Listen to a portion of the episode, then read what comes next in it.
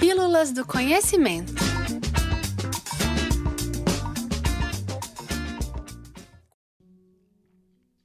Se te perguntassem o que é literatura indígena, você saberia a que se referir?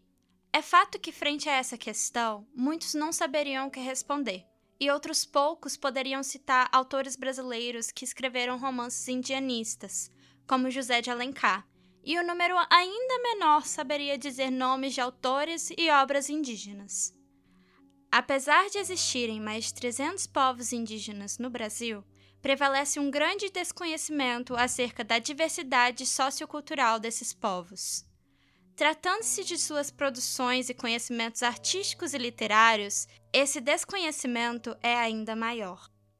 Tal lacuna no repertório coletivo existe, infelizmente, por causa do preconceito racial e apagamento das contribuições dos povos indígenas na história do Brasil. Para se ter uma ideia, o processo de educação formal para os povos indígenas em seus idiomas originais só começou a valer a partir da promulgação da Constituição Federal de 1988. Antes desse momento, nas escolas indígenas, o ensino se dava exclusivamente na língua portuguesa.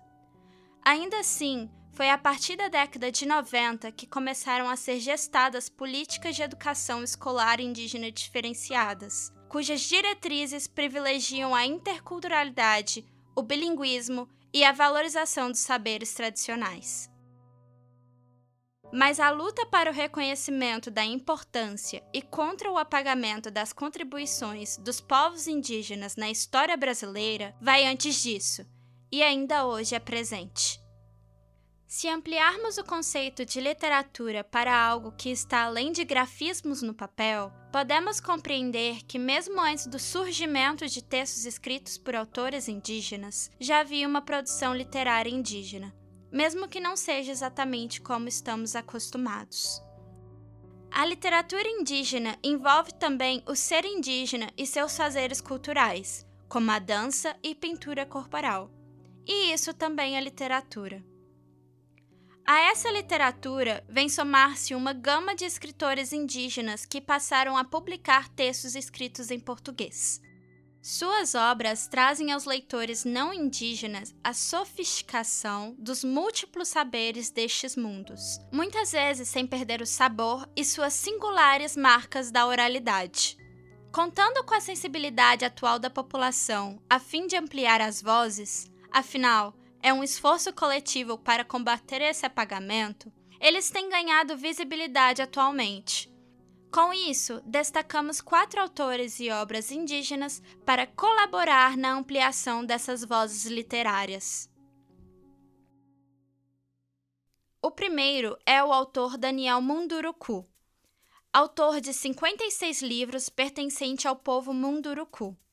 Graduado em filosofia, tem licenciatura em história e psicologia. Tem mestrado e doutorado em educação pela USP e pós-doutorado em linguística pela Universidade Federal de São Paulo.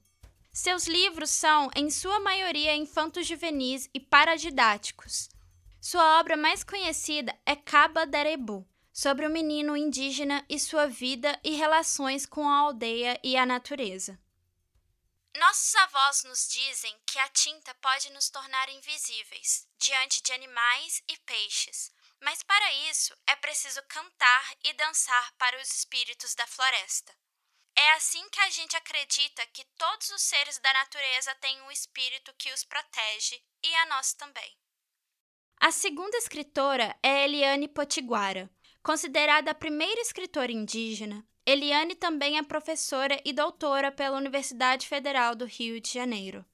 Em seu livro O Coco que Guardava a Noite, a autora revisita uma narrativa carajá para escrever uma ficção fantástica indígena. No princípio do mundo não havia noite nem lua. Boiuna, a grande serpente, põe um índio Aruanã à prova e entrega a ele o coco que guarda a noite. Será que ele vai obedecer às ordens da serpente e não abrir o fruto antes da hora? Por que a noite ficava confinada dentro de um coco? A mais jovem da lista é Julie Dorrico, do povo Makuxi. Julie descobriu sua etnia aos 26 anos e isso consolidou sua trajetória como escritora e pesquisadora de seu povo. Em seu premiado livro Eu Sou Makushi e Outras Histórias, a autora reafirma sua identidade em sua escrita, que mistura prosa e poesia. Decidiu, porém, que minha língua não seria o Makushi, como a de minha ancestral, nem o inglês dos britânicos, mas o português. Eu não quis, não. Então resolvi criar a minha própria. Como não posso fugir do verbo que me formou, juntei mais duas línguas para contar uma história: o ingleshi e o macuxês. E por último, mas não menos importante, temos Cristino Wapichana, roraimense, contador de história e ativista. Ganhou o prêmio Estrela de Prata do Prêmio Peter Pan 2018 com seu livro A Boca da Noite. O texto, também fantástico, mescla o cotidiano, valores e histórias da comunidade wapichana. Foi assim que vi, pela primeira vez, o sol entrando no rio para se banhar. Nem sabia que ele precisava tomar banho. Se alguém me falasse, eu não acreditaria. Mas vi com meus próprios olhos. Vi quando ele começou a entrar na água e mudar de cor. Não sei se ele estava tirando a roupa para se banhar. A concepção de um país mais igualitário perpassa o que nós consumimos, seja por entretenimento ou por formação pessoal. É importante combatermos os perigos de uma história única. Como diz a escritora nigeriana Chimamanda Ngozi, mostre um povo como uma coisa, como somente uma coisa, repetidamente, e será o que eles se tornarão. Essa foi mais uma pílula do conhecimento. Se você gostou e nos ouve pelo Spotify, pode nos avaliar clicando naquela estrela que fica no perfil do programa, tomando apenas um segundo de seu tempo.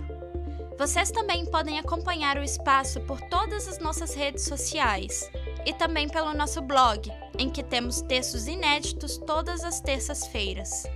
E todas as quintas temos episódios novos no Pílulas do Conhecimento. Esse episódio foi gravado no Laboratório de Experimentações Sonoras da UFMG com operação de Frederico Pessoa. O texto original é de Juliana Cavalli e a adaptação e os trabalhos de áudio foram feitos por mim, Sara Lima. Obrigada e até o próximo episódio.